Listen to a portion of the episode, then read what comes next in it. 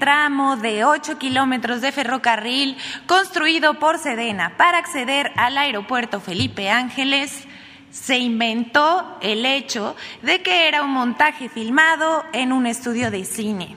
Esto fue fácilmente probado como falso, pero aquí vemos que el difusor de esta noticia falsa fue nada más y nada menos que el expresidente Felipe Calderón. Siguiente, por favor. Escasos vuelos. El Aeropuerto Internacional Felipe Ángeles inició operaciones con 20 vuelos y 2.000 pasajeros, por lo que dice la oposición es falso. Al final del año se espera completar 2.4 millones de usuarios. E en 2023 se espera tener unos 5 millones de pasajeros.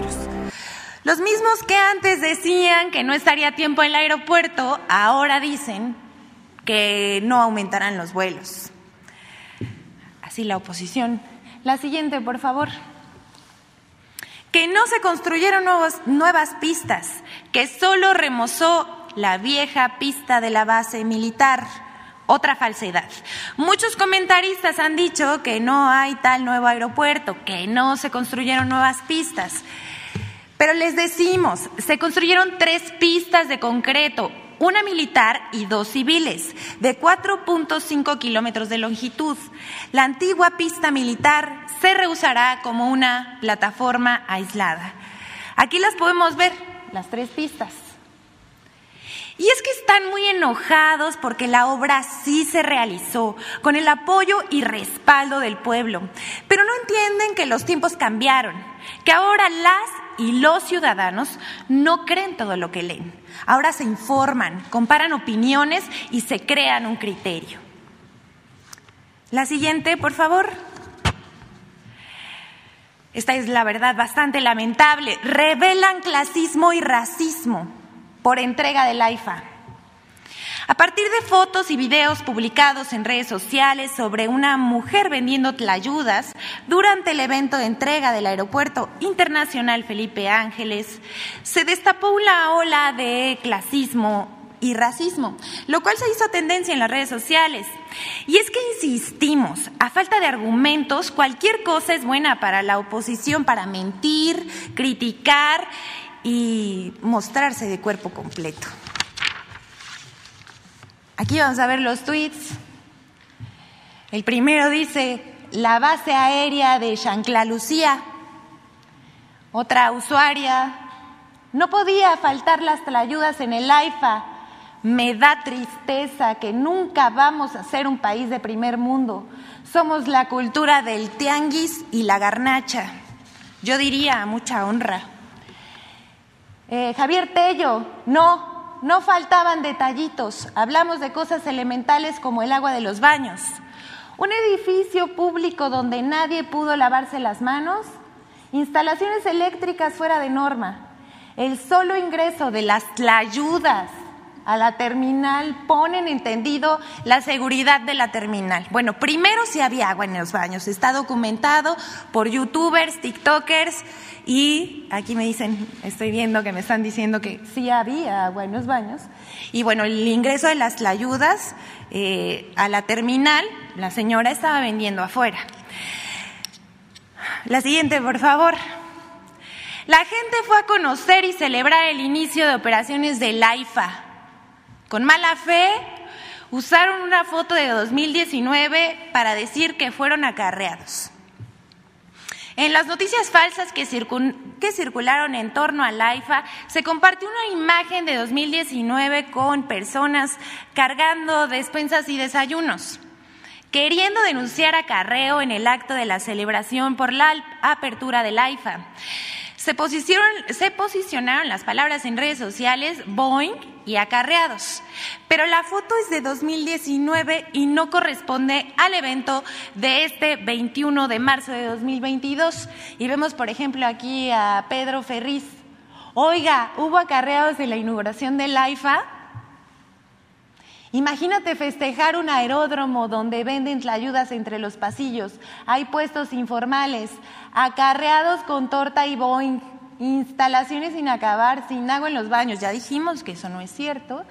menos de media hora terminada y obra terminada y salir a decir que se cumplió. La 4T en imágenes. Bueno, vamos a pasar en este momento la siguiente. Ahí claramente se ve la nota de sin embargo, que es del primero de diciembre de 2019. Queremos agradecer a la iniciativa Infodemia por compartir, compartir, su información para la realización de esta sección. Pero para terminar queremos mostrarles cómo se arma un montaje. Vamos a mostrarles que el 19 de marzo comenzó a circular en redes sociales un montaje, otro más, contra el hijo mayor del presidente López Obrador. Resulta que la señora Paola Migoya, ex candidata a la alcaldía de la ciudad de Puebla, subió una foto truqueada donde se aprecia supuestamente a José Ramón López Ventrán junto a una motocicleta Harley Davidson. Su idea era mostrar una vida de supuestos lujos. Lo curioso del caso es que el mismo José Ramón aclaró en Twitter que él no sabe manejar motocicleta. Los mismos usuarios compartieron las fotos originales que aquí vemos. Bueno, vemos aquí el lamentable tuit de Paola Migoya y el desmentido que hizo eh, el periódico digital La Octava. La siguiente, por favor. Y pues vemos cómo los usuarios eh, compartieron las fotos originales de cómo se dio el montaje. Y bueno, hasta aquí la sección, pero dejamos un video de cómo se construyeron las pistas del Aeropuerto Internacional Felipe Ángeles, que ha sido una de las mentiras más recurrentes esta semana. Y además les dejamos una recomendación. El documental de Pigmenio Ibarra sobre el Aeropuerto Internacional Felipe Ángeles, que se estará transmitiendo en los canales de eh, los medios públicos. También queremos decirles que ya lo han visto cuatro millones de personas y ojalá todas y todos tengan la oportunidad de verlo. Es un documental imperdible. Los dejamos con el video.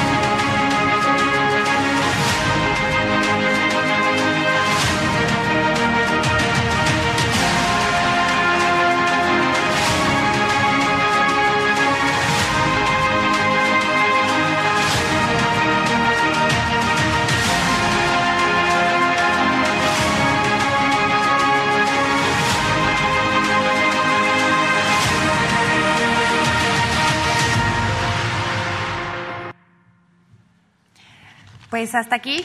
Esta obra sí es para el pueblo de México y me gustaría retomar lo que dijo la doctora Claudia Sheinbaum, jefa de gobierno, el 21 de marzo. Seguramente lo van a disfrutar los adversarios, aunque sea en silencio. Es cuanto, presidente. Gracias.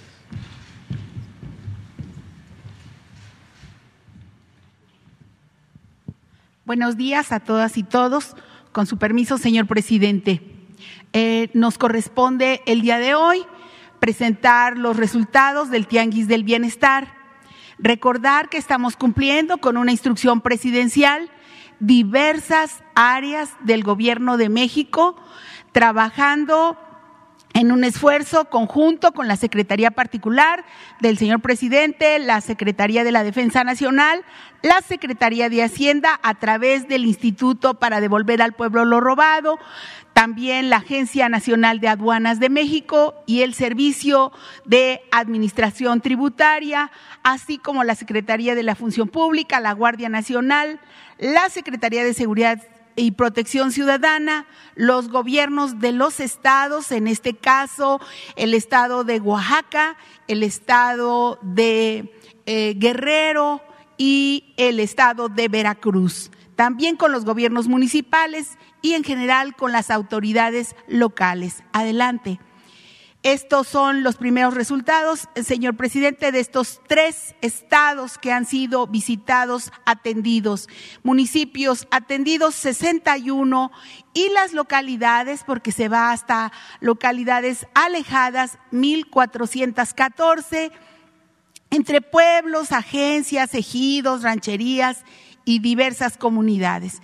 El total de las familias beneficiadas son 111.985 con bienes entregados 4.183.000 hay que decir que los artículos que se entregan provienen eh, de los decomisos e incautaciones por parte de la delincuencia, por parte de los grupos y eh, fuerzas de seguridad del Estado mexicano y eh, son totalmente gratuitos en la entrega. Adelante. Los en Guerrero se ha atendido 58.984 familias, más de 3 millones de bienes, 14 municipios, 811 localidades. En Veracruz, familias 26.880, más de 623 mil bienes entregados en siete municipios y 301 localidades. Por eh, lo que respecta a Oaxaca, ahí se han atendido más de 26 mil familias, 483 mil bienes entregados y en 40 municipios y 302 localidades la operatividad del tianguis la digo muy brevemente, hay una preparación de descarga de bienes, clasificación y carga en camiones, el prellenado de cédulas y reuniones preliminares para llegar a acuerdos en la logística adelante. En un día eh, eh, de operación, desde el pase de lista y arribo de los camiones, el traslado a los municipios, en donde hay un eh, tramo que recorrer, que pueden ser de una una hora y media hasta cuatro horas a las localidades alejadas y máximo a veces de nueve horas. La instalación de la logística y de los bienes a entregar, así como la entrega de bienes a jefas, jefes de familia y se ha entregado en un día un máximo de 3.600 y un promedio de 2.000 eh, eh, familias al día. Adelante.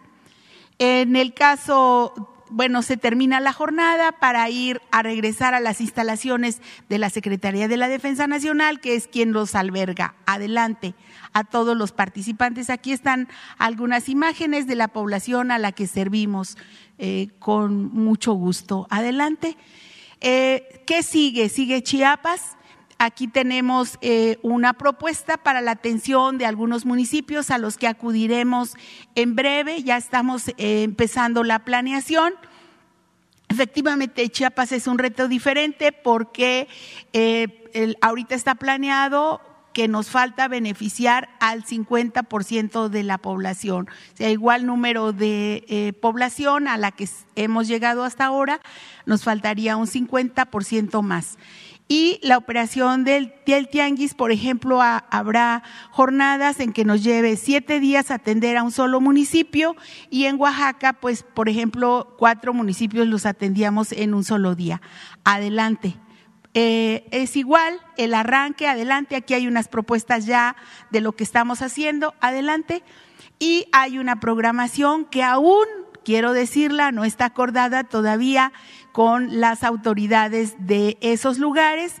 Eh, vamos a estar en el cuartel en la 31 zona militar con el apoyo siempre del ejército mexicano en San Cristóbal de las Casas para atender esa zona que es eh, de que necesita más atención, es población más vulnerable.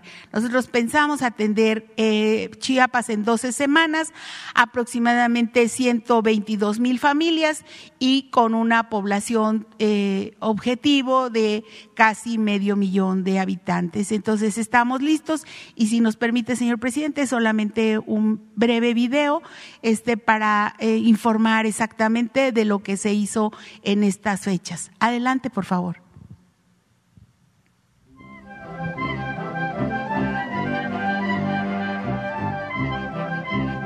Con la convicción de que el bienestar es fruto de la justicia, el Gobierno de México entrega de manera gratuita a las poblaciones más vulnerables del país bienes y recursos nuevos que han sido confiscados y decomisados para dar al pueblo lo que por derecho le corresponde.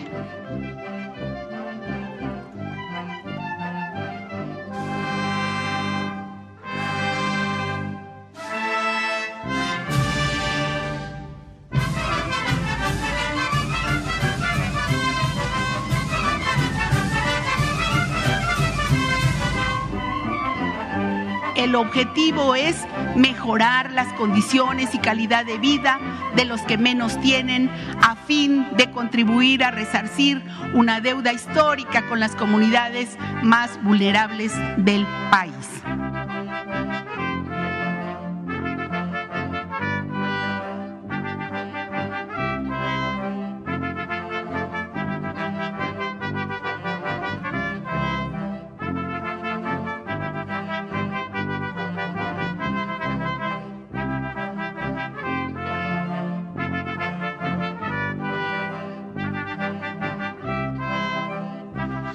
Refrendando el compromiso presidencial de por el bien de todos, primero los pobres.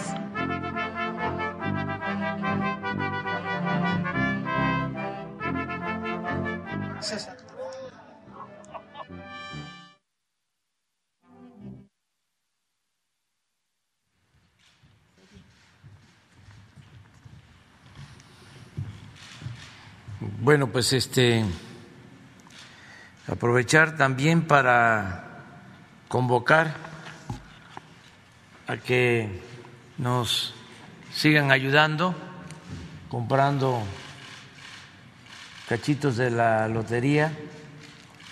Se están rifando. Este martes 29 va a haber un sorteo de lotes en Playa Espíritu, Sinaloa, y todo lo que se obtenga es para la presa Santa María. Desde luego es mucho más la inversión, pero también de esta forma eh, evitamos que se siga gastando mal en el mantenimiento de todo este terreno que se compró por corrupción en la época de Felipe Calderón, lo compró Fonatur en 120 millones de dólares, el rancho que era del finado Toledo Corro, y no era un lugar accesible, entonces hemos querido vender el terreno, se intentó vender el terreno completo para recuperar eh, los 120 millones de dólares, pero no fue posible eh, porque pues es muy bella esta zona, pero muy distante del aeropuerto de Mazatlán eh, y por eso se optó por fraccionar y vender los lotes y el dinero dejarlo en Sinaloa en una presa que va a suministrar agua para estos municipios del sur de Sinaloa. Entonces, eh, que sepan que se está llevando a cabo esta rifa y que eh, los que quieran ayudar es para, repito, el martes 29 de marzo. Y ahora sí, vámonos con las preguntas. Uno, dos, tres, cuatro, cinco. Ahí. Eh, primero, sí. ¿Qué tal? Buen día, presidente. Buenos días a todos. Ezequiel Flores, reportero de la revista Proceso. Preguntarle, eh, presidente, primero si es que puede hablar sobre este tema. El Partido Acción Nacional presentó una queja por la entrega del aeropuerto, hablando de, sobre este tema. Y también el INE este, pidió este, que bajaran algunos fragmentos de la conferencia mañanera y también a la jefa de gobierno Claudia Sheinbaum bajar unos tweets por considerar que es propaganda en el contexto precisamente de la consulta de revocación presente. ¿Su opinión? Pues es lo mismo. Eh, todo el bloque conservador está muy molesto porque se va avanzando en la transformación del país. Y estamos cumpliendo con lo que ofrecimos, terminar con la corrupción, con los privilegios, atender al pueblo, porque solo se gobernaba para las minorías, para los de arriba. Era un gobierno faccioso. Ahora estamos gobernando para todos los mexicanos, para ricos y pobres, y se le está dando preferencia a los más humildes, a los más necesitados y eso los pone este, de mal humor. Este, y ha ayudado también a mostrar lo que son conservadores, muy retrógradas, clasistas, racistas, se está terminando la simulación, ya no hay disimulo, ya pues están expresando lo que verdaderamente son, porque su verdadera doctrina es la hipocresía, el doble discurso, la doble moral entonces ahora, con este proceso de transformación, están mostrando el cobre. Y eso es bueno, que haya esta eh, disputa por la nación, no es nada más un asunto de oposición al gobierno, es una lucha de poder, porque nosotros tenemos una concepción de lo que es el poder. Para nosotros el poder solo tiene sentido y se convierte en virtud cuando se pone al servicio de los demás. Y para ellos el poder es acumular dinero, privilegios, les importa mucho lo material, son muy individualistas, muy egoístas los conservadores, y son millones. Pero eh, andaban cubiertos y ahora se están quitando la máscara. Y todo esto es bueno. Eh, siempre han existido los fifís, siempre han existido las élites, la oligarquía, el pensamiento conservador, siempre en la historia. Pues fueron los que este, sacrificaron a Hidalgo, a Morelos, que le llamaban a Hidalgo y a Morelos demagogos. Lo de Hidalgo no hay que olvidarlo. No solo lo asesinan, le cortan la cabeza y la exhiben 10 años en la plaza principal de Guanajuato. Así son los conservadores, autoritarios, fascistas. Eso no hay que olvidar. Y a Juárez le fue igual.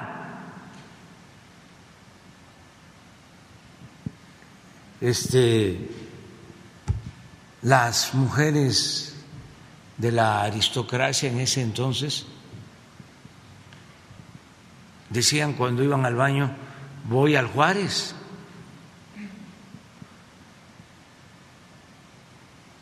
Esto que estamos viendo ahora de las ayudas y de que yo me voy a sentir bien en México cuando eh, México sea como Canadá.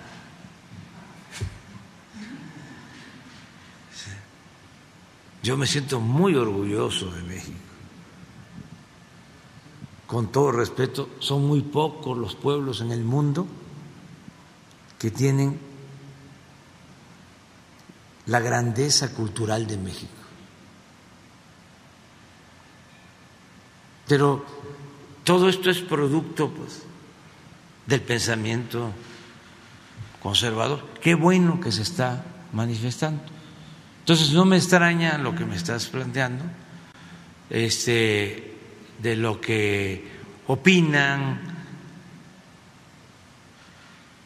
son libres, nunca va a haber represión en México, eh, mientras nosotros eh, tengamos la encomienda de gobernar el país, vamos a ser muy respetuosos de la libertad de expresión, pero estamos también en un proceso de concientización porque la cuarta transformación es una revolución de las conciencias.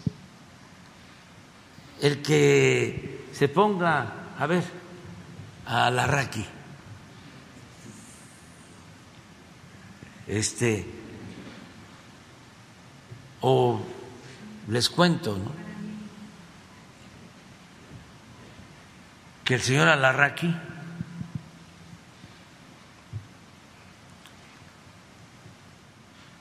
llegó a decir de que los que habían asistido a la inauguración del aeropuerto eran puros militares.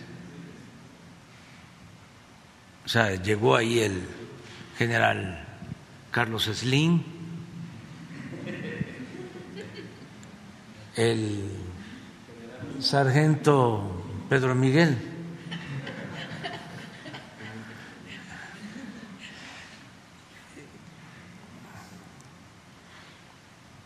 Y así otros, ¿no? Pero eh, hay mucha deshonestidad intelectual.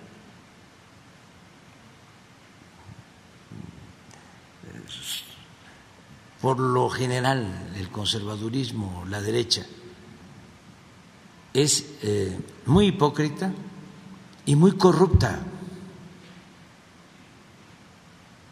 Son dos cosas. Uno es que están enojados porque perdieron privilegios, sobre todo el privilegio de mandar y de robar, porque se dedicaban a saquear. Son muy corruptos, muy corruptos.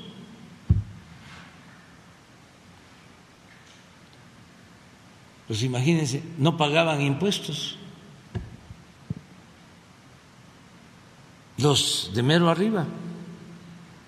Y esto lo repito y lo repito, pero no se difunde en ningún medio de información. Bueno, hay honrosas excepciones. No se eh, da a conocer que se condonaban los impuestos para las grandes corporaciones empresariales y financieras. No se habla de eso. Entonces, ese es un enojo que tiene.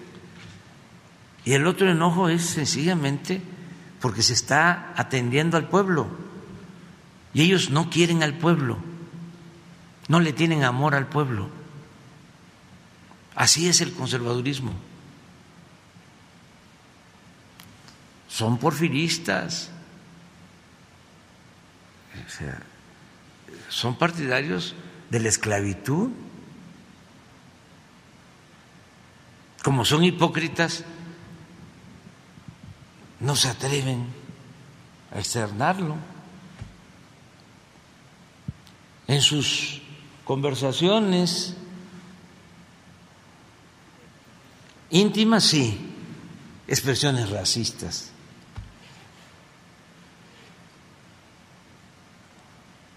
Y tienen la idea de que si hay pobreza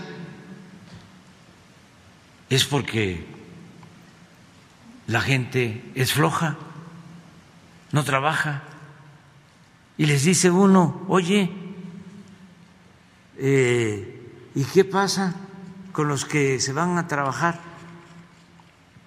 donde hay oportunidades Estados Unidos y ahora están enviando más de 40 mil millones de dólares a sus familiares. ¿El pueblo de México es flojo? Eso no lo ven. No se dan cuenta de que si avanzamos, si progresamos, es por el trabajo de millones de mexicanos. El pueblo de México es muy trabajador, es de los pueblos más trabajadores del mundo.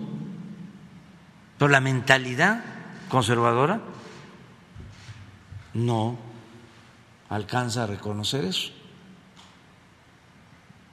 Entonces, estamos viviendo por eso momentos interesantes en la vida pública del país. No vamos nosotros a dejar de tratar estos temas. Eh, es el aeropuerto pero ya, ahora es el tren Maya. Eh,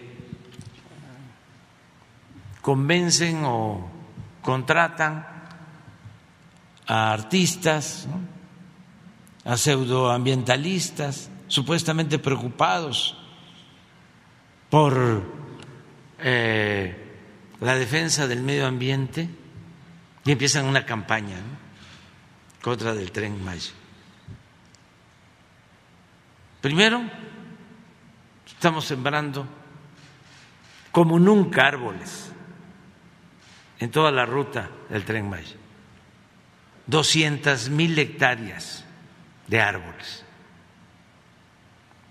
Y la brecha que se está eh, abriendo para un tramo de 50 kilómetros es el equivalente a 100 hectáreas.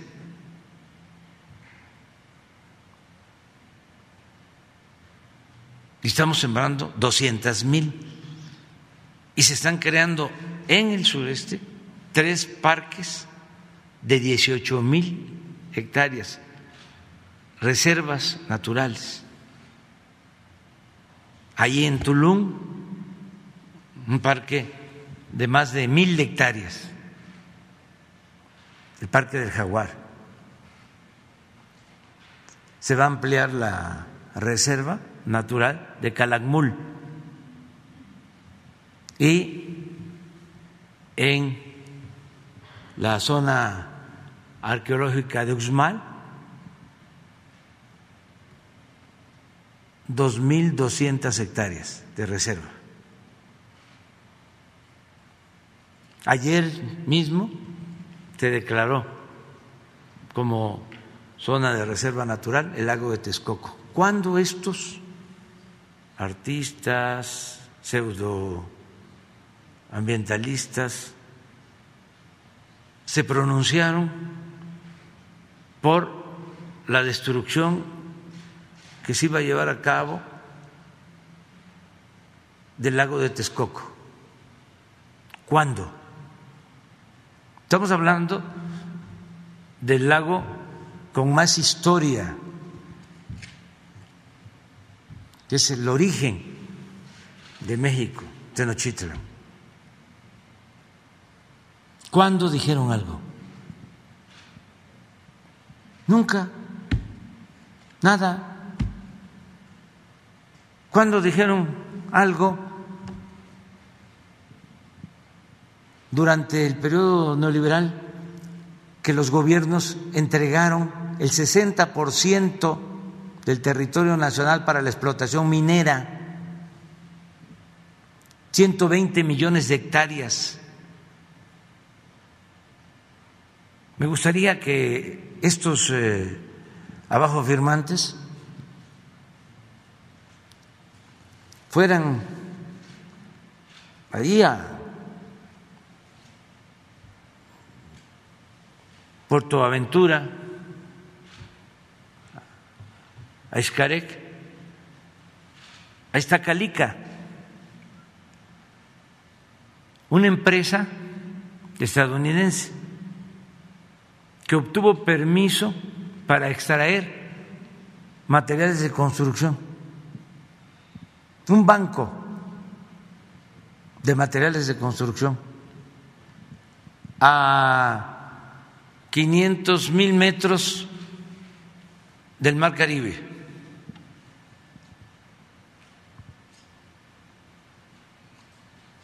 Le dieron el permiso en la época en que estaba la señora Julia Carabias, ambientalista, que era la secretaria de Medio Ambiente para la explotación. Y todo ese material se lo llevaban a Estados Unidos para la construcción de carreteras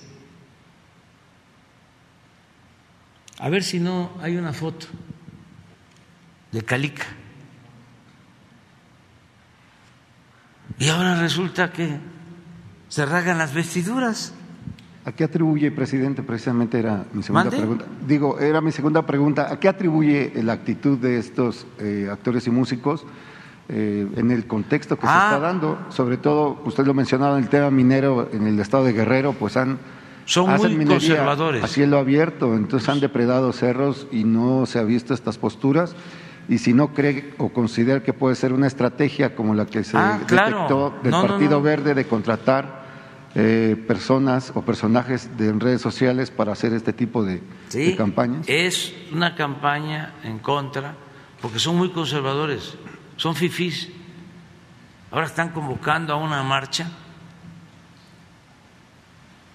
creo que para el día 3 van a ir de blanco, aquí. ¿Quién convoca?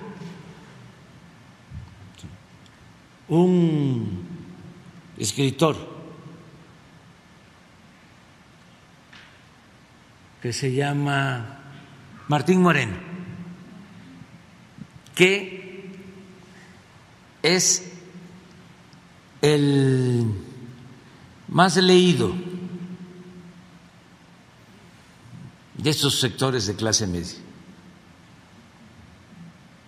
¿Qué escribe Martín Moreno? Y vende muchísimo. Escribe todo aquello que es contrario a los intereses del pueblo. Cuestiona al general Cárdenas, desde luego a todos los dirigentes populares. Pero eso eh, complace a ese sector. Él está convocando a esta marcha. Entonces, es todo un pensamiento muy conservador y esto antes ni siquiera se sabía. Ahora hay esta polémica que es muy importante, pues para que este, eh, tengamos más capacidad de análisis, de reflexión, tengamos también más información, que eh, no haya manipulación, porque antes pues los medios de información eran los que eh, formaban opinión pública. Yo siempre voy a estar recordando y ofrezco disculpa por repetirme, pero es mi trabajo informar, orientar, concientizar. Yo siempre voy a estar recordando que el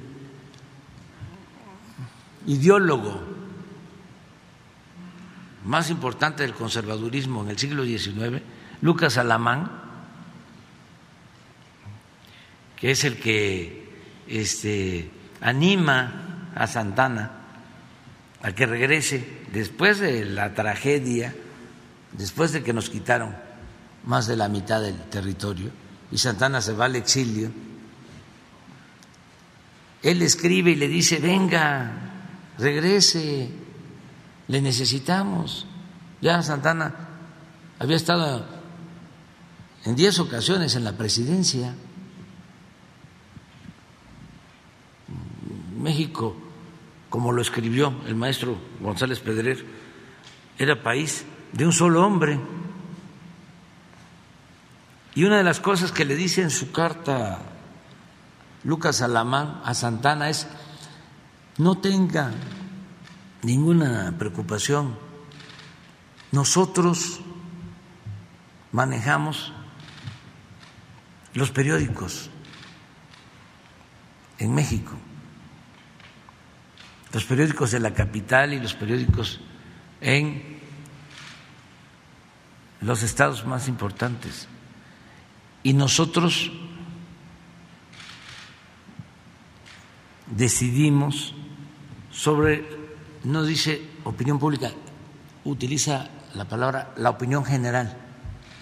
Nosotros formamos a la opinión general a través de los medios. Y en efecto, empieza una campaña en favor del regreso de Santana y desde que llega a Veracruz hasta que este,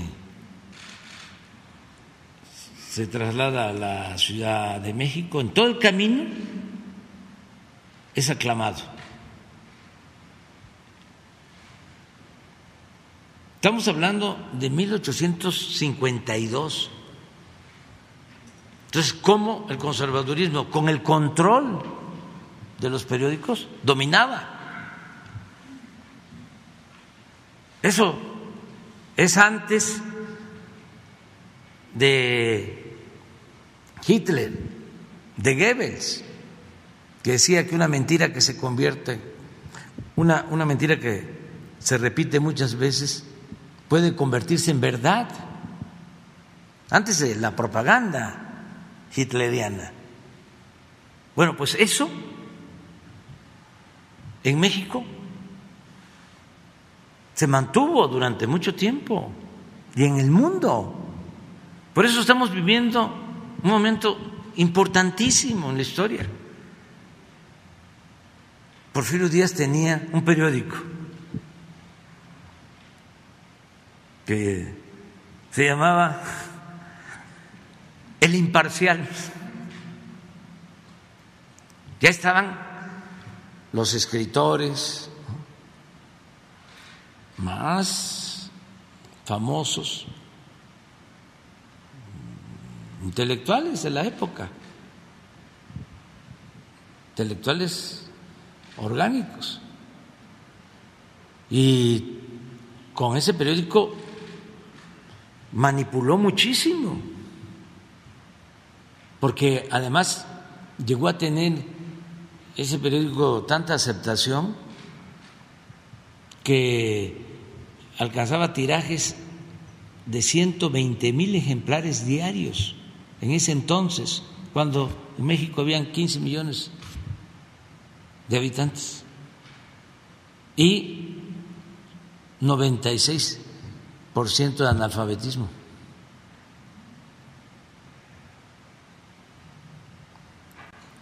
Y con ese periódico, y luego con otro que se llamaba El Debate,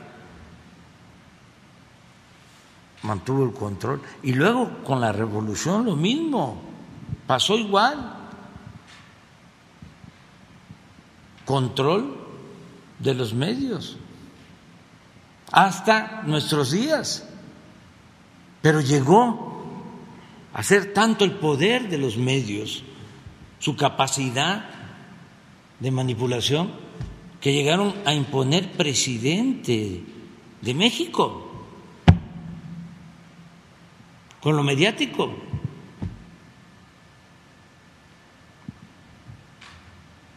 A nosotros nos trataron de destruir. Nos robaron la presidencia en el 2006 y además de eso, la campaña en contra era para que dejáramos de existir políticamente. Nada más que somos muchos, millones. Por eso estamos viviendo, repito, un momento extraordinario. Mujeres, hombres libres, conscientes, que nunca perdieron la fe en la causa que se defendía. Y seguimos adelante. Y en política, como decía Maquiavelo, es virtud y fortuna, no solo era imaginación y talento y trabajo, suerte, tuvimos suerte, porque después del fraude del 2006, el 7, el 8, 2007, 2008 fueron años durísimos de linchamiento público. He hablado de eso en otras ocasiones. ¿A qué me dediqué? A recorrer los pueblos de México. Y eso nos ayudó mucho, porque el mismo Calderón, cuando le preguntaban por mí, decía, ahí anda, puebleando se reúne con 15, con 20, con 30 gentes. Me dieron por muerto, políticamente hablando. Y nos dejaron. Tuvimos suerte y seguimos adelante. Y se logró la transformación. Por eso no podemos nosotros dar ni un paso atrás, ni siquiera para tomar impulso. Y hasta ofrecemos disculpas a nuestros adversarios, a los integrantes del bloque conservador, pero que nos entiendan. No somos iguales. Yo no estoy pensando en que México sea como Canadá, no. Yo estoy muy orgulloso de México y de su pueblo. Y de las grandes civilizaciones que florecieron en lo que es México. Gracias a esas culturas hemos salido adelante y hemos enfrentado todas las adversidades. Por las culturas hemos enfrentado epidemias, hambrunas, inundaciones, temblores, malos gobiernos, la peste de la corrupción. ¿Por qué resistimos? ¿Por qué no pudieron destruir por completo a México? Vaya que en este periodo neoliberal se esmeraron en saquear al país. Es el periodo de más saqueo en la historia de México en 36 años. Saquearon más que en tres siglos de dominación colonial. Cuando íbamos a entrar, me dijo un alto, muy alto, eh, político o de mucha jerarquía, ¿cómo le va a hacer?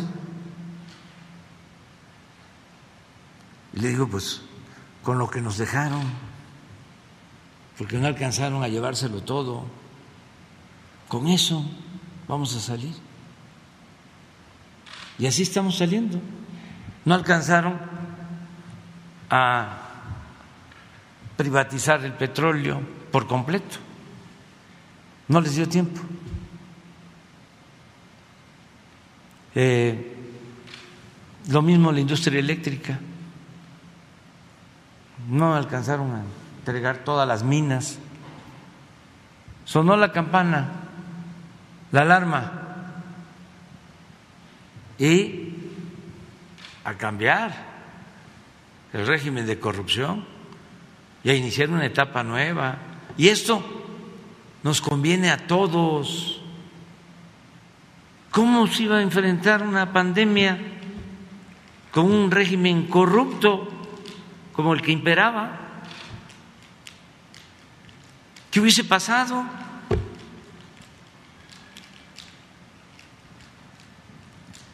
¿Hubiesen habido vacunas para todos? ¿Se hubiese vacunado a todo el pueblo? Si ellos son partidarios de cobrarlo todo, de cobrar la educación, de cobrar la salud, porque para ellos la educación pública es populismo, la salud para el que no tiene seguridad social es también populismo.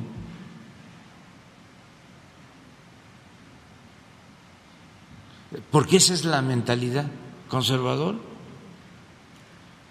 Entonces ahí vamos, poco a poco, y eso es lo que puedo este, comentarte. Y qué bien que estamos este, en estos tiempos de transformación y al mismo tiempo y, y a la vez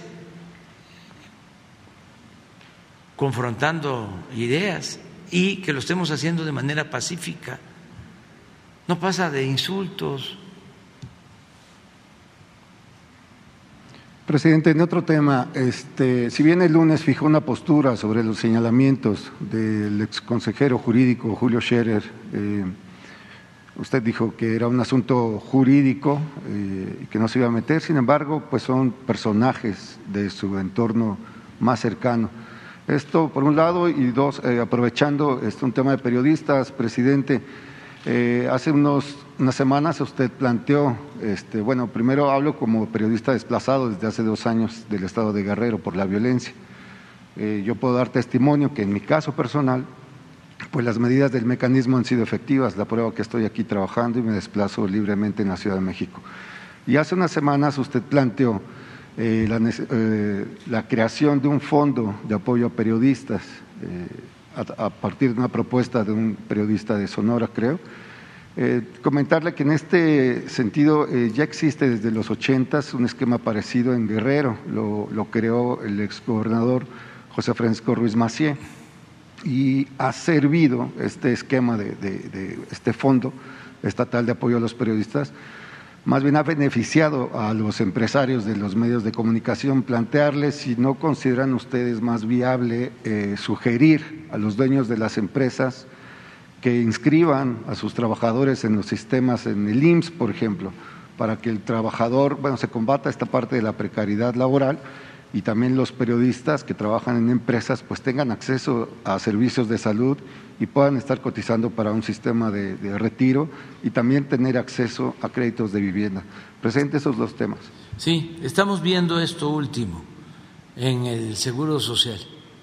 Estamos viendo la forma en que se le pueda garantizar la seguridad social a periodistas, eh, destinando una parte del presupuesto de publicidad que tiene el gobierno. Ya no es mucho, ya no es como antes, pero sí nos puede alcanzar para pagar una especie de prima, una especie de cuota y eh, garantizar la seguridad social de los periodistas que no cuentan con la seguridad eh, social. Eh, eso ya Jesús tiene esa encomienda y eh, pronto vamos a darlo a conocer, porque vamos a eh, destinar una parte de la partida del eh, presupuesto. Es que en la mayoría de los medios, la mayoría de los medios sí tienen seguridad. Los sí eh, hay seguridad eh, social, tienen este, cuando menos hay seguro. Esto es porque hay muchos eh, periodistas independientes, vamos a decir, que este, ellos mismos son sus este, patrones, y, pero no viven al día y no tienen para la seguridad social.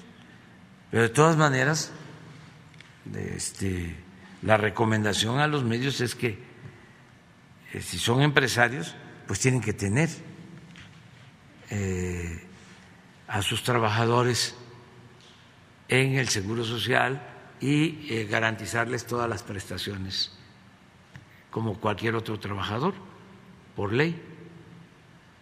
Pero vamos a trabajar eso.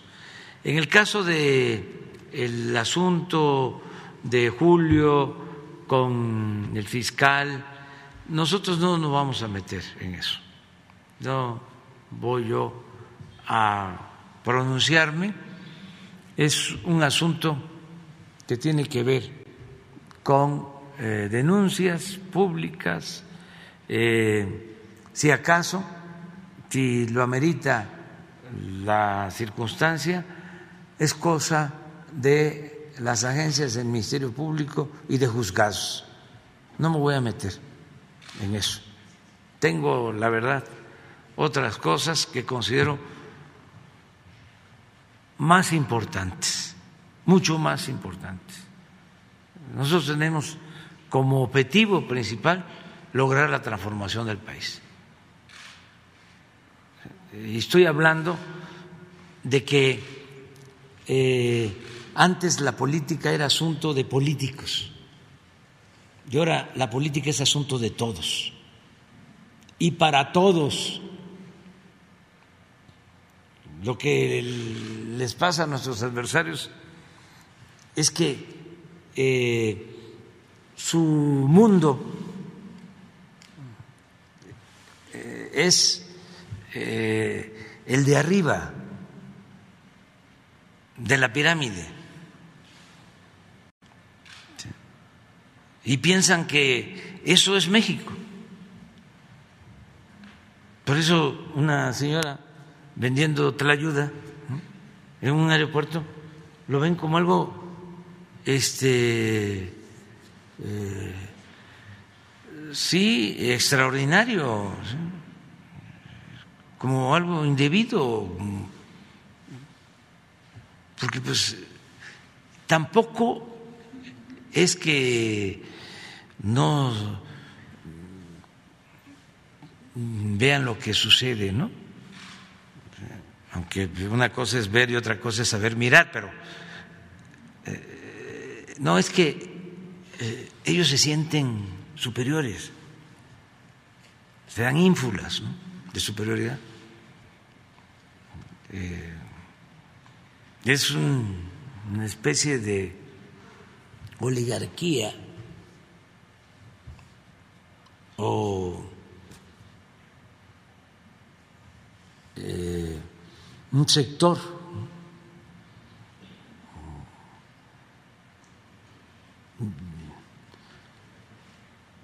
que se cree de, sangre azul.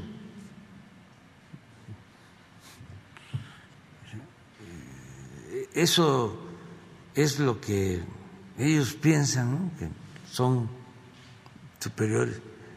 No saben lo que son las trayudas, de veras. Este, además, no era tlayuda lo que vendía la señora. Doraditas, este, y, que son riquísimas. El maíz, este, eh, preparado de manera especial, es como eh, todo lo que tiene que ver los tlacoyos. Imagínense, tlacoyo con habas. Este, ¿mande? No, yo, yo, yo pienso que deberían de uno, en uno de los este, locales, ¿sí? porque eh, a lo mejor eh, no lo saben quienes hacen estos cuestionamientos, porque tampoco eh, son este, tan em,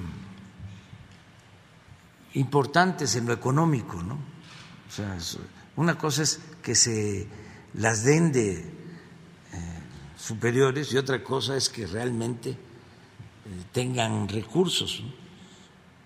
Pero aquí en la Ciudad de México hay lugares en donde la tortilla, en los restaurantes, la cobran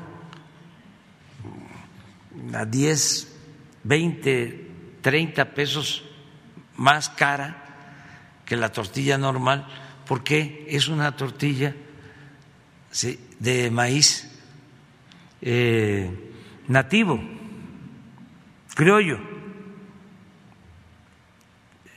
Eso eh, está de moda.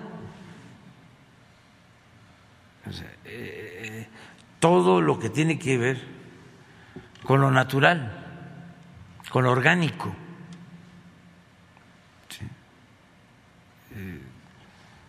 Si, si, si, vieran cómo se prepara el tlacoyo, cómo eh, vienen a venderlo eh, del Estado de México, de atrás del Ajusco, ¿cómo se llama ahí? Jalatlaco, sí. Pero la gente siembra el maíz, que es un maíz especial, azul. Eh, para la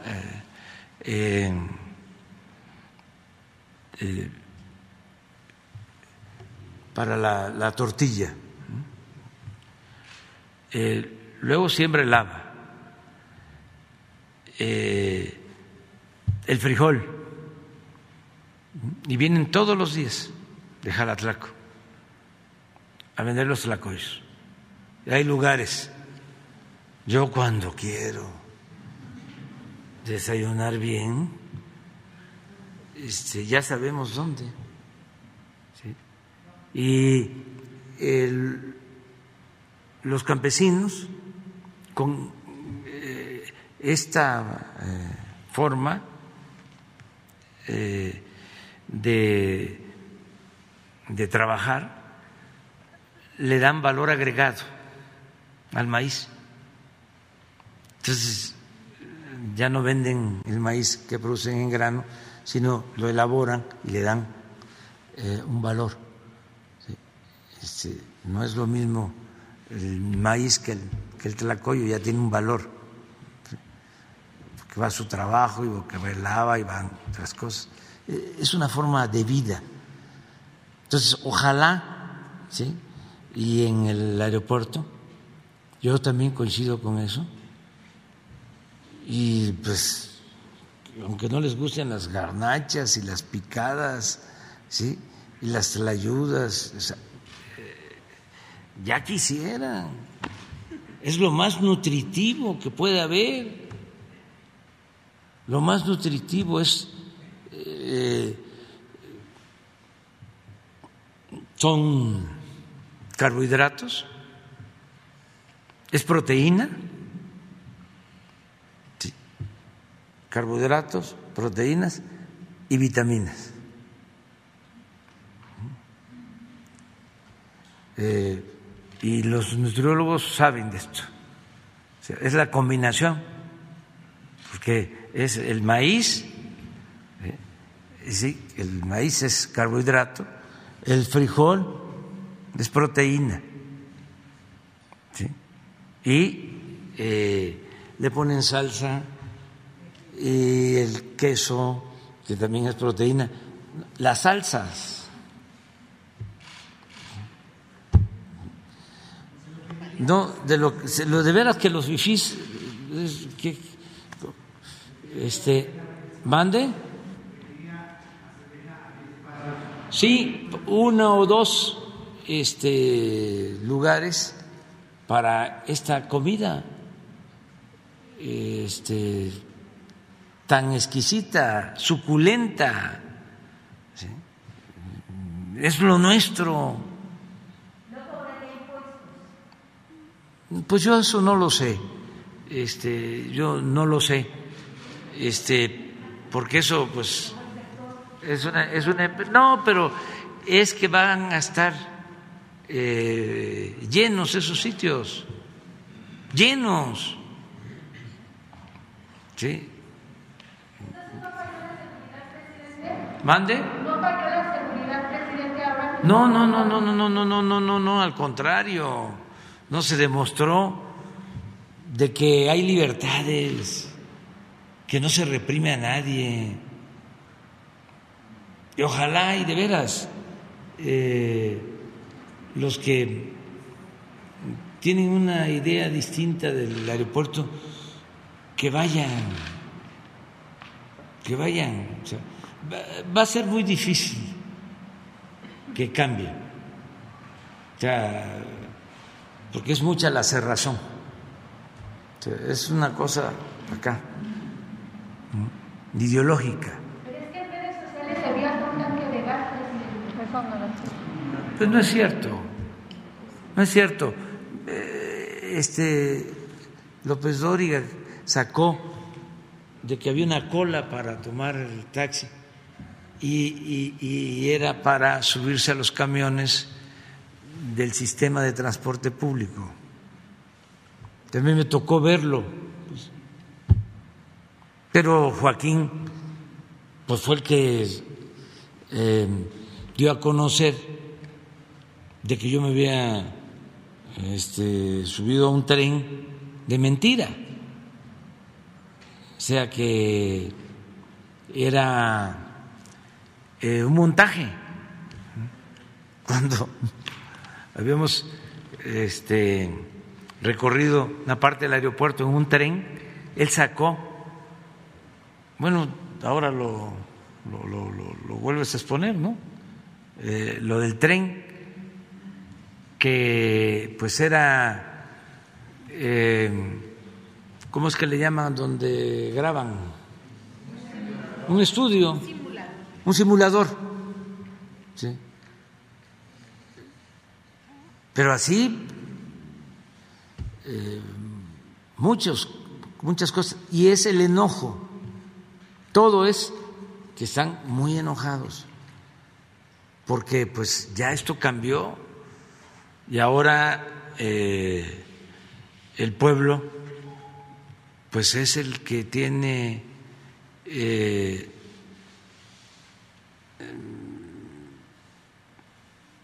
el protagonismo principal, son los protagonistas, son los ciudadanos, los que no existían, que la política era de ellos nada más, de los de arriba, es una burbuja. Lo mismo, a ver, está muy distante el aeropuerto, independientemente de dónde están los aeropuertos en el mundo, que hay ya gentes en las redes que están hablando, que sí conocen y saben de que los aeropuertos en Londres y en Nueva York y en cualquier otra parte del mundo este, eh, están distantes de los centros de las ciudades, independientemente de eso, imagínense este, pensar que el aeropuerto solo va a ser utilizado por los que viven en las colonias eh, más eh, lujosas. Los de Catepec, que tienen ahí el aeropuerto, esos no son ciudadanos, no viven en una ciudad. Eso no es ciudad. Pachuca, que les va a quedar Tecama, tampoco. Bueno, pues el eh, Catepec tiene más población que eh, la delegación Cuauhtémoc y que la delegación Benito Juárez y que la delegación Miguel Hidalgo. Pero es esa concepción clasista, racista, eh, y va a ser muy difícil de cambiar ese pensamiento, pero yo insisto de que los jóvenes sí pueden cambiar, los jóvenes sí este, pueden entender de que estamos viviendo otros momentos. ¿Quién sigue? Adelante. Buenos días, presidente Hans Salazar de Noticiero en Redes. Yo quisiera insistir para plantearle de esta manera eh, precisamente lo que el día de ayer anuncio este del, de varios artistas. Son varios artistas que, bueno, en algunos casos pues se identifica porque ya lo han hecho desde antes en un tema de golpeteo. Estamos hablando, por ejemplo, de Derbez, de Eugenio Derbez, estamos hablando de eh, Omar Chaparro, pero a esto también se han eh, ubicado ya, y esto es parte de la sorpresa de las redes, como Rubén Albarrán de, de, Café Tacuba, eh, o firmó Ofelia Medina, porque hay un desplegado precisamente que se firma. Nosotros lo que hemos encontrado, digo, es, básico en cuestión de echarle un vistazo a las redes, no es mucha ciencia.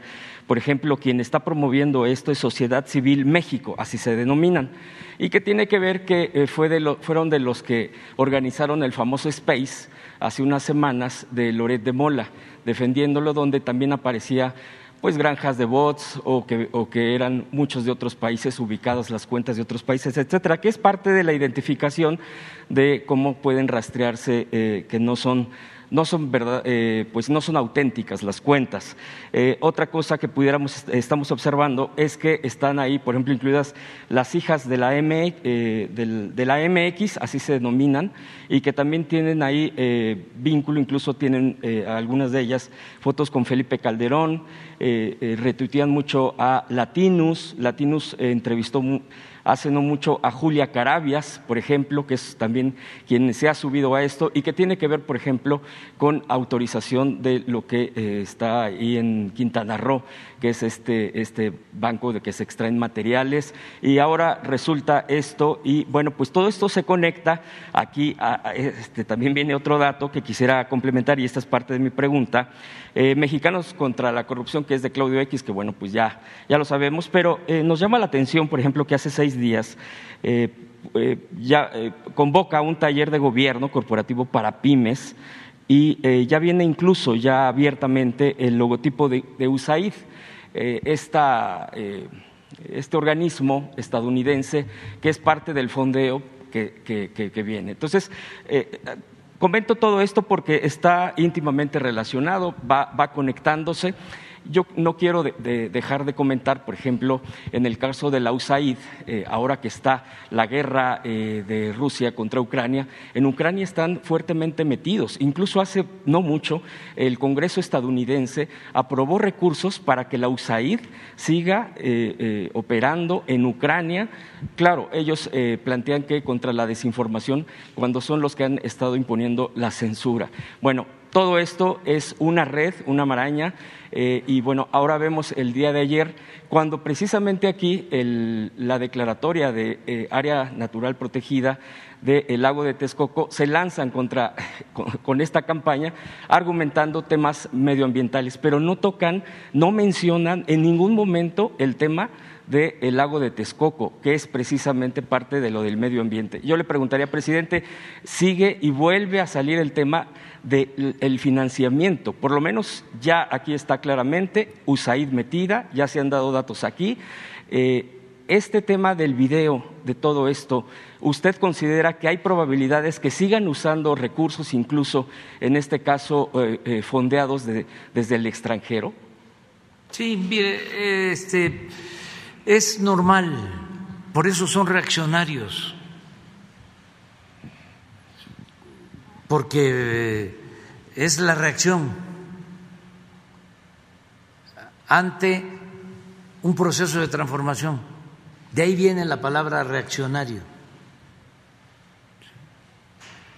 Cuando el movimiento de reforma, cuando el movimiento liberal, pues los conservadores este, se oponen y reaccionan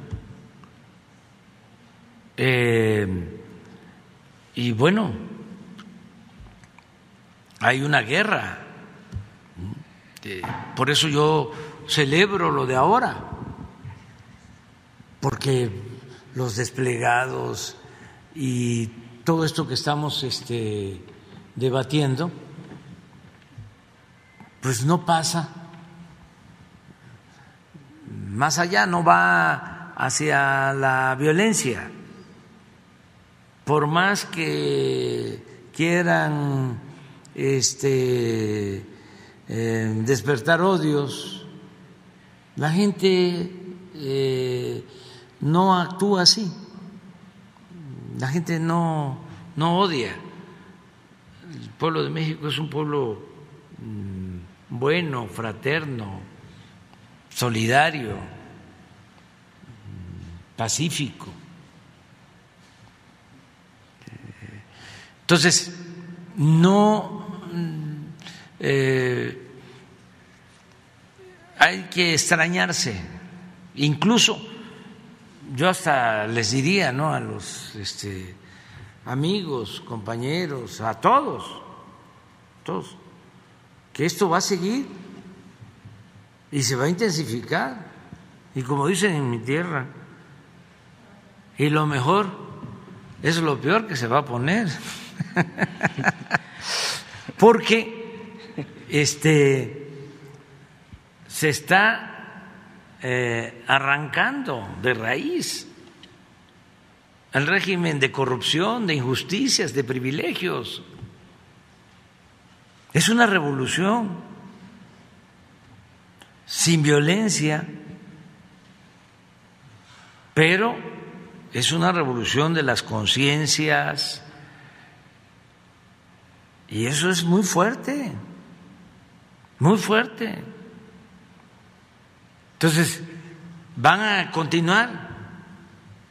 Y son los mismos, pero además son los que vemos que dan la cara, que Lore de Mola, que Felipe Calderón, que Krause, que Aguilar Camín, mm, que López Dóriga, que Carmen Aristegui, que mm, Denise Dresser, eh, pero no solo ellos, son millones, son como 25, 30 millones de, de ciudadanos, porque pues es eh, un bloque conservador, es Chumel, eh, Lili Telles, este, Martín Moreno. Pero, presidente, por ejemplo, en este punto, ahora, eh, y le pregunto, ah, bueno.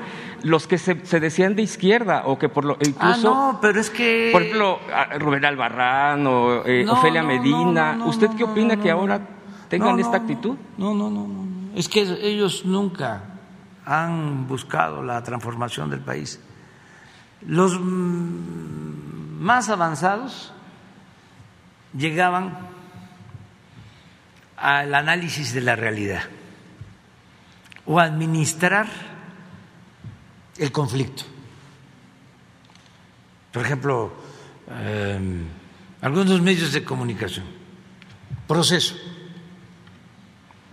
Era este mostrar, exhibir la podredumbre, pero no cambiar la podredumbre no transformar.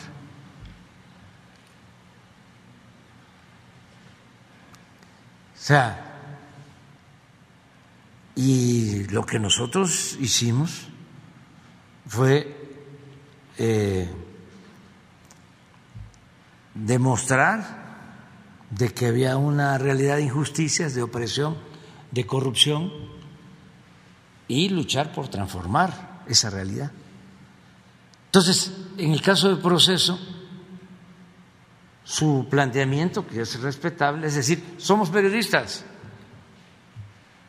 Yo no acepto ese periodismo. O sea, no lo acepto ¿por qué? Porque no tiene compromiso. Porque no es nada más estar administrando el conflicto, viviendo del conflicto y no buscando transformar el conflicto. Yo tengo amigos sacerdotes como amigos pastores. Y en el caso de los amigos sacerdotes progresistas, les decía, es que quiero no solo análisis de la realidad, no solo eh, defensa de los derechos humanos, quiero que transformemos la realidad. Quiero que sean como Hidalgo, como Morelos. Y sí, hay que defender los derechos humanos, pero lo más importante es que no se violen los derechos humanos. Y para que no se violen los derechos humanos, vamos a transformar, vamos a cambiar al Estado. Que el Estado no sea represor. Entonces es muy cómodo pero estoy hablando de los más avanzados. No, otros eh, en la supuesta pluralidad, en eh, la objetividad, en los equilibrios, en la independencia, todo eso que no es más que simulación, porque como está quedando demostrado, sí tienen partido. que no es el pueblo su partido, son las élites. Entonces, qué bien que todo esto está sucediendo. Es una bendición. Y yo le agradezco a Chumeli, le agradezco a Lore de Mola y a Carmen Aristegui y a todos que este, se estén expresando, se estén manifestando eh, abiertamente. Esto ayuda muchísimo para eh, mejorar la vida pública del país. Y lo mismo, si el gobierno de Estados Unidos no quiere cambiar su política, allá ellos, si van a seguir financiando a grupos opositores a gobiernos legal y legítimamente constituidos, pues no van a poder este, tener autoridad moral para hablar de libertad y de democracia, mucho menos de independencia y de soberanía. Y los que reciben el dinero, ¿con qué autoridad moral? La señora Casal o Claudio X González este, actúan si reciben dinero de un gobierno extranjero.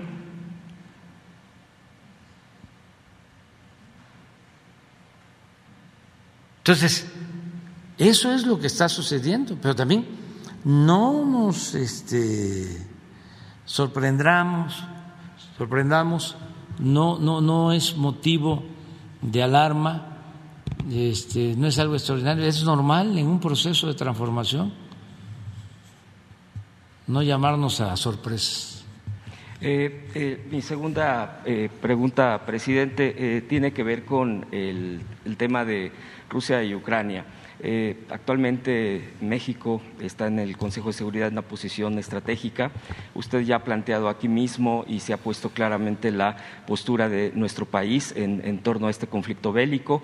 Eh, hay la, posibilidad, la estrategia también, de acuerdo a este, esta postura de México, incluso en intermediar para eh, buscar la paz entre Rusia y Ucrania, incluso eh, aprovechando el lugar en el Consejo de Seguridad de las Naciones Unidas. ¿Lo han explorado, presidente? Y eh, si me permite una última, rápido para que ya, eh, pues por el tiempo, si me, preguntarle sobre el horario de verano. Usted ha dicho aquí que bueno que se iba a presentar un estudio por parte de la Secretaría de Energía si realmente el horario está funcionando como tal para eh, pues el ahorro de la, de, pues de la electricidad, de todo esto que se genera, o bien eh, se descarta, ya que hay incluso bastante, sigue habiendo mucha inconformidad al respecto y es por esa razón mi pregunta. Esas serían mis dos preguntas más. Eh, le agradezco la respuesta. En el caso de la, de la guerra, nosotros no vamos a este, participar ni a favor ni en contra. es una postura de neutralidad la eh, nuestra, que tiene que ver con la política exterior de México. Eh, desde luego, sí estamos a favor de la paz y de la solución pacífica de las controversias. Ojalá y se dialogue y se llegue a un acuerdo, pero no eh, queremos ser protagonistas. Este, ofrecer nosotros intermediación. No, eh, para eso está Naciones Unidas y como tú dices, el Consejo de Seguridad de Naciones Unidas y se debe de buscar un diálogo para que este, no haya guerra, que haya paz y sobre todo pensar en que no haya eh, pérdidas de vidas humanas, que es lo que se tiene que tomar en cuenta y los eh, refugiados, la protección, el apoyo a refugiados, eh, la ayuda humanitaria. En eso México eh, va a mantener su política. Lo otro no. Este, es recomendable en política exterior. Es mejor la no intervención, nos conviene más, es parte de lo que establece la Constitución y es lo que vamos a, seguir eh, adelante. Tu otra pregunta es.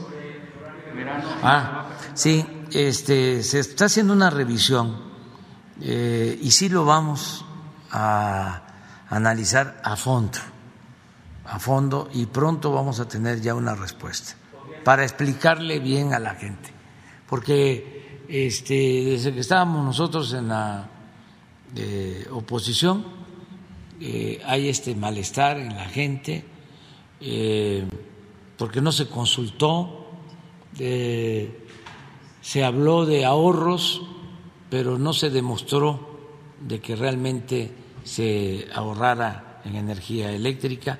Ahora queremos ver si existen esos ahorros y exponerlo, dar a conocer de que sí hay ahorros eh, y comparar si existen esos ahorros eh, con eh, daños que se puedan causar este, por los cambios de horario.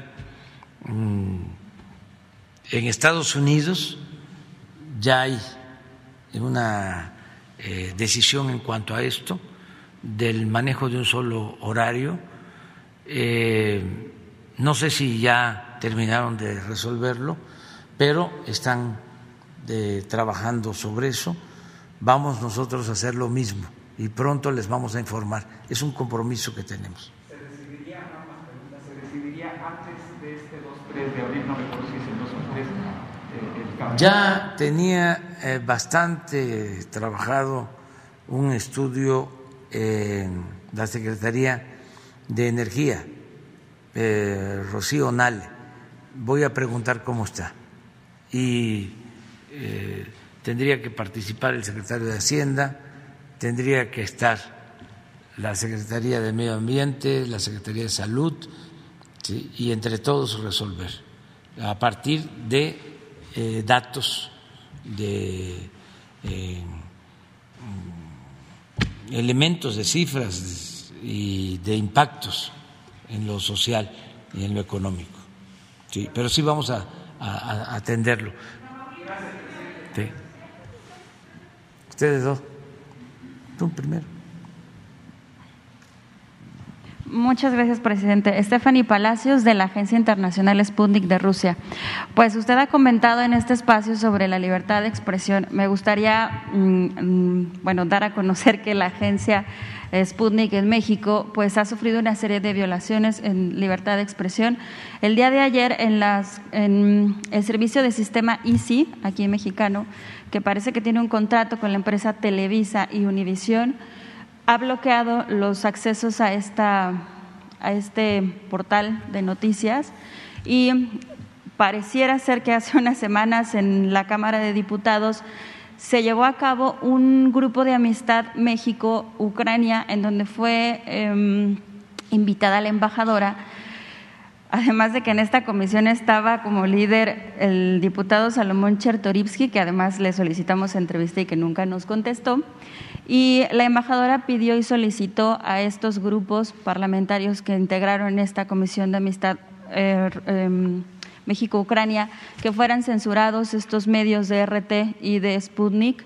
Y se nos hace muy curioso porque em, en un comunicado de prensa, la Unión Europea el pasado 2 de marzo difundieron un comunicado de prensa que la Unión Europea eh, censuraba medios de Sputnik en Madrid. Después de esos días, aquí en México le mandaron una carta del Parlamento Europeo sobre eh, lo de los, el tema de los periodistas.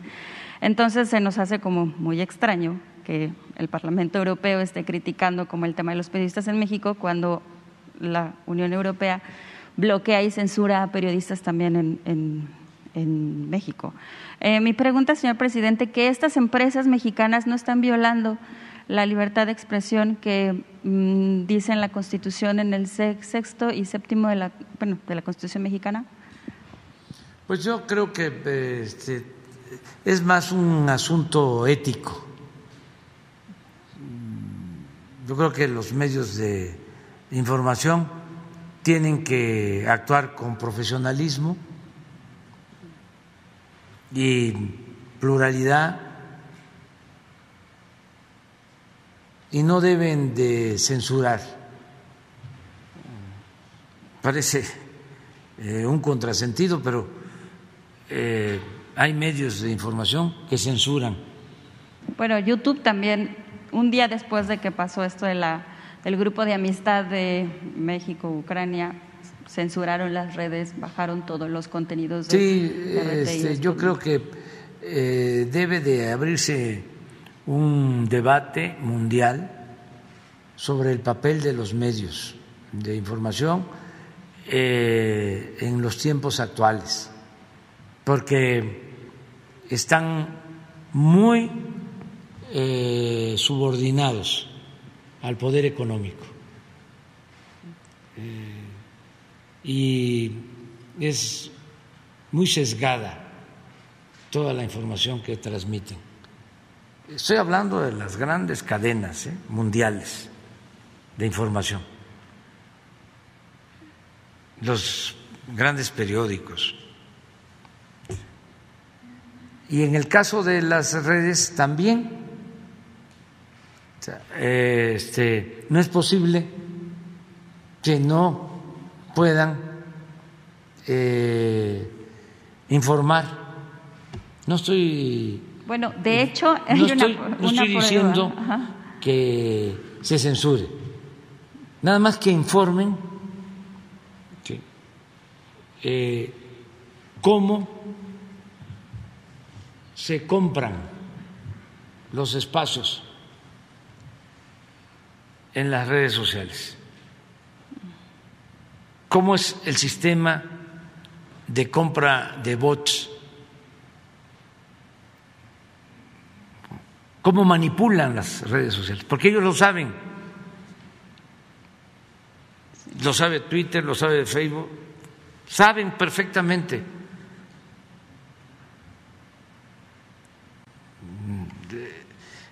¿Cómo es posible que este, una organización conservadora decida un trending topic sobre algo? AMLO populista. Y puede ser número uno mundial. Y no solo un día, sino una semana, 15 días.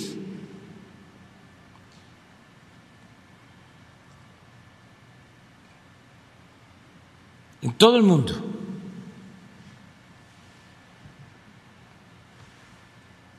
Eso no es normal.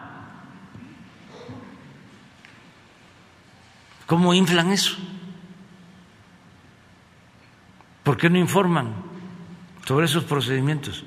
Pues yo creo que es un control de medios de información, puesto que ah, Twitter, YouTube eh, son de cada vez empresas. Este, eh, va a haber más cuestionamientos a ese proceder que no puede haber un doble discurso. ¿Dónde está la libertad? Ayer se comprobó en la plataforma que cuando se ingresaba con, la, con el servicio de Easy y no se, podía, no se podía entrar al portal, cambiamos los datos en el teléfono y cualquiera de aquí lo puede revisar. Se cambia a, este Telcel, la red Infinitum, y sí hay acceso. Entonces ahí se puede uno dar cuenta, ¿no? los servicios los que Y hay que estarlo denunciando eh, constantemente. Hoy también en la Cámara de Diputados a las 11 de la mañana me parece que iban a integrar la comisión de México-Rusia y la gente estaba muy enojada, pero pues también los medios de información internacional rusos que están en México pues desbloquea y cómo podemos también ¿no? dar a conocer la información. Algo que dio a conocer el compañero. Este, sí que son. Lo mejor es la, la, independencia, la soberanía y eh, procurar la amistad con todos los pueblos y todos los gobiernos. Y eso es lo que nosotros vamos a seguir haciendo. Y mi segunda pregunta, señor presidente, sería, ¿cuándo se mandará, bueno, se hará llamar a Ana Gabriela Guevara por el tema de las federaciones y sobre estas federaciones que en los sexenios de Fox y Felipe Calderón tuvieron algunos contratos y concesiones millonarias y si posiblemente podrá ser invitada? Porque Ahora estas se- empresas privadas son las que quieren mantener controles. Sí, se está este, haciendo un- una investigación a fondo. Ayer eh, tuve un acuerdo con Ana Gabriela sobre este tema, este, para que se tengan elementos, ¿no? Saber este, si hay corrupción, en dónde y denunciarlo pero también no eh, inventar delitos, no fabricar delitos solo por los intereses que hay. Parece mentira, pero eh, en todos lados, en este caso en el deporte, que no debería de haber corrupción en ningún mm, aspecto, en ningún terreno, pero en el deporte es como lo de las medicinas, ya llegar al extremo de robarse el dinero de las medicinas, pues ya es una degradación por completo, por entero, pero así lo hacían. Entonces, este, ya se está viendo eso, lo vamos a analizar. Muchas gracias, presidente.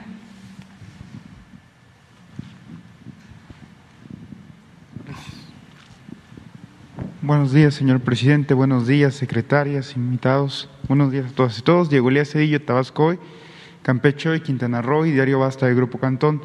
Señor presidente, derivado de los comentarios que se hicieron a raíz del video expresado ayer por parte de sus opositores, incluso también de los comentarios que trascendieron en redes sociales por la inauguración del aeropuerto Felipe Ángeles, me gustaría compartirle un tuit del director general de Grupo Cantón, don Miguel Cantón Cetina, en el cual publicó, esos pistoleros del conservadurismo, esos, esos que despotrican todos los días, deben estar con la, cora, con la cola y la cara entre las piernas, porque este lunes, en honor a Juárez, López Obrador inaugura el aeropuerto Felipe Ángeles con un ahorro de más de 100 mil millones de pesos.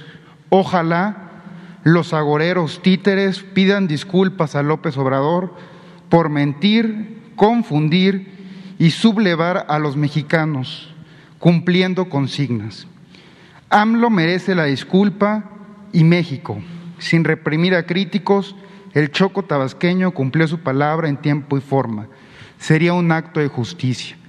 Presidente, derivado de esta publicación en redes sociales, me gustaría preguntarle, ¿usted estaría de acuerdo en que los opositores a su gobierno, más bien dicho, las personas que critican constantemente, sin fundamento, su gobierno, externaran una disculpa pública ante la difusión de noticias falsas, presidente? No, no, no, no, no, no, están en su derecho y este, siendo respetuosos eh, es conveniente que no pensemos igual.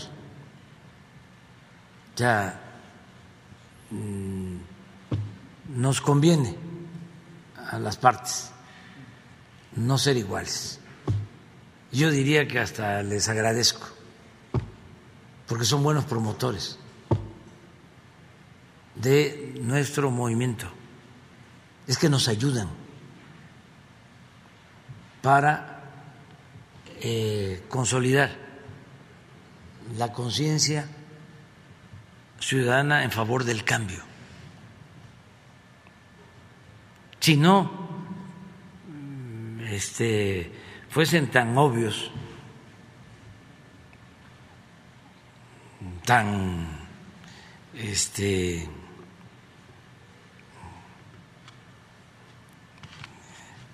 claros, tan este, abiertos, definidos en la defensa de sus causas, nos costaría más trabajo. Pero eh, yo te decía de, de un mensaje de, creo que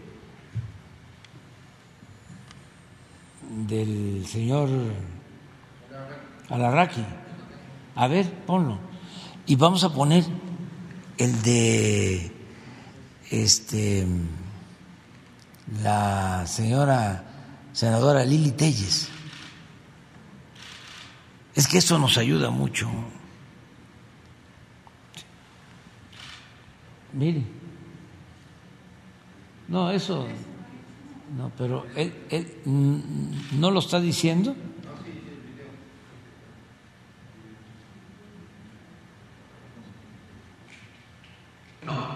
¿Quieren saber algo? Están sentados porque les juro que me lo dijo un militar ayer en la tarde tomando café. Siéntense y agárrense. Y ustedes también no comen porque te vas a tragar lo que te voy a decir. Oh, bueno. Cuando vean, a ver, capítulo uno, esto es neta, ¿eh? Capítulo uno, cuando viste que llevaron a los jóvenes a andar en bicicleta por Ah, sí, sí, sí, no, no, bueno. Toma una. Bueno. Son los militares disfrazados de público. Neta, porque me lo dijo un Militar. militar de De alto rango. No, porque también De- había de mujeres. muy buena fuente. y que no hay mujeres también Ya, este, hasta ahí. militares. Bueno, puede ser. Me lo dijo un de arriba, o sea, de una muy buena fuente. Este, pero a ver el de Lili Telles, el de ayer eh, dimos a conocer lo del decreto para que el lago de Texcoco se mantenga como una reserva natural, protegida por todo lo que hemos hablado, la importancia del lago, histórica, ecológica,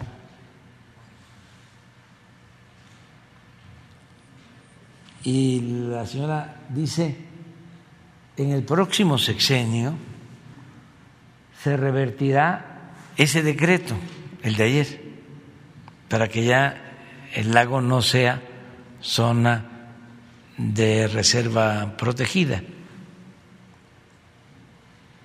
El aeropuerto de Texcoco será realidad en cuanto saquemos a estos léperos del poder, desarrapados, chusma, nacos.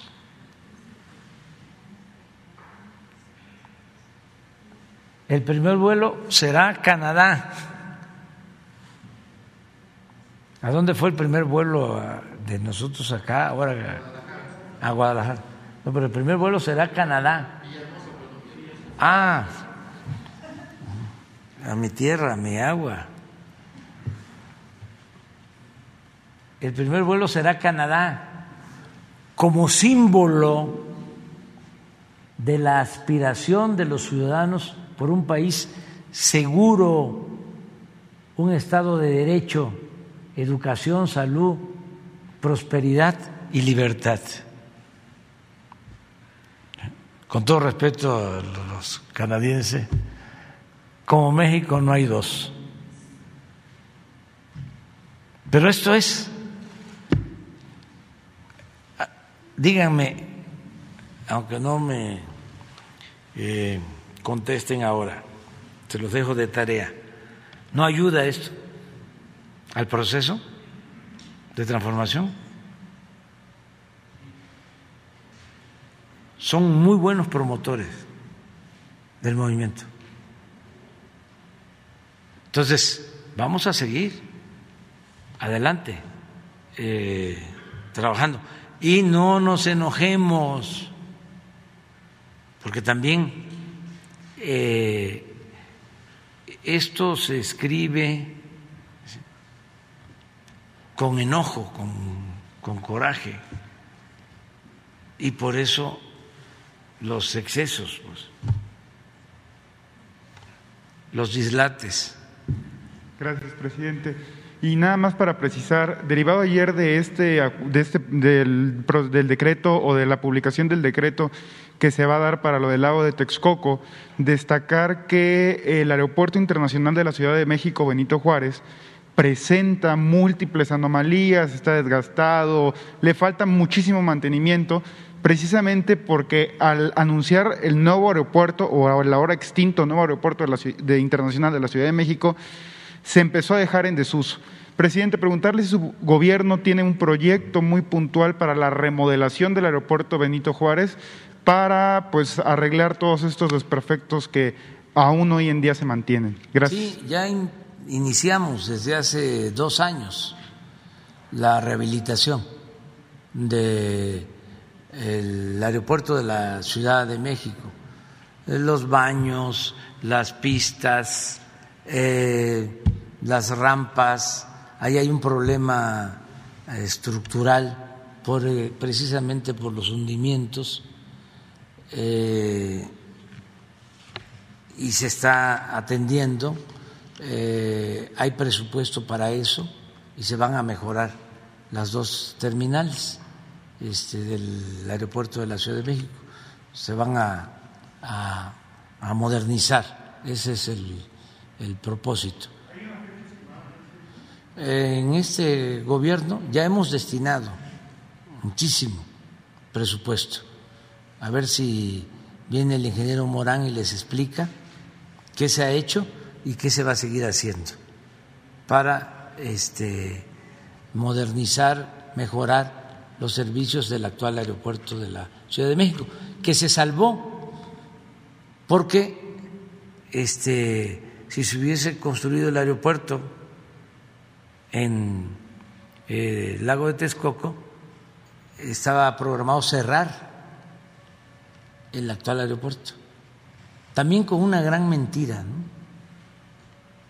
de que iba a haber interferencia aérea y que no podían operar los aeropuertos de Santa Lucía, el de la Ciudad de México y el de Texcoco. Una gran mentira. Lo cierto es que proyectaron las pistas del aeropuerto de Texcoco para que eh, eh, se diera la interferencia en el espacio aéreo y se justificara cerrar el actual aeropuerto porque lo que querían era quedarse con las 600 hectáreas del actual aeropuerto en un negocio inmobiliario. Una gran corrupción. También por eso es el enojo. Pero yo eh, alcanzo a entender el enojo de eh, una empresa que le habían entregado la construcción de una pista y que se iban a rayar Entiendo de que se les fue su negocio. Pero, ¿y los que no estaban metidos?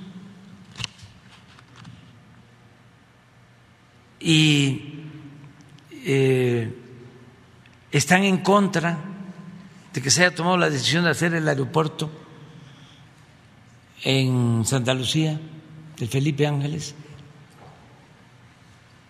¿en qué se les afectó? Si el país se ahorró más de 100 mil millones de pesos,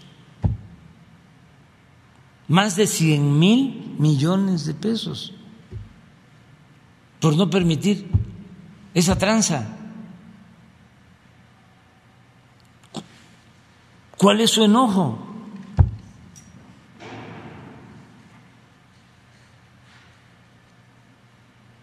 Eh, es irracional. No tiene que ver con lo económico, no se les afectó, al contrario, porque ese dinero pues se utiliza para otras obras públicas en beneficio de todos. No es un asunto ideológico, es el dogma, es el pensamiento conservador. Y aunque parezca irracional, eh, así sucede, así pasa. Eh, pero bueno, así es la condición humana y no debemos eh, estar aspirando también al pensamiento único a que nada más exista nuestra forma de pensar. No, la democracia es pluralidad. Todo es cuestión de debatir. Así como eh, salen todas estas noticias falsas, así nosotros tenemos esta forma de comunicarnos. Y afortunadamente nos ven muchos. Esta conferencia de prensa no es para presumir, pero la ven en todo el país, o la escuchan, o la ven de todo el país. Y es una forma de eh, saber lo que está sucediendo, la gente se informa, no es eh, el único medio de información, pero este sí tiene muchos, muchos este, eh, seguidores. El otro día me decía este, una gente de que se levanta y a ver la conferencia. Me decía un señor de Oaxaca. Entonces, eh, vamos, vamos bien, vamos este, avanzando y vamos a seguir siendo muy respetuosos, no vamos de ninguna manera a censurar a nadie, nada más es la réplica, la réplica, y que no digan de que este eh, acaparamos ¿no? el manejo de la información, porque pues, nada más pongan el radio, ahora que van en su carro, este, los que tienen eh, vehículo o en eh, este, el transporte público, si van escuchando la radio noticia, y cámbienle cámbienle, cámbienle, cámbienle, cámbienle, cámbienle. Todas las estaciones en contra. Todas en contra. Aclaro una cosa, ¿eh? sobre todo en la ciudad.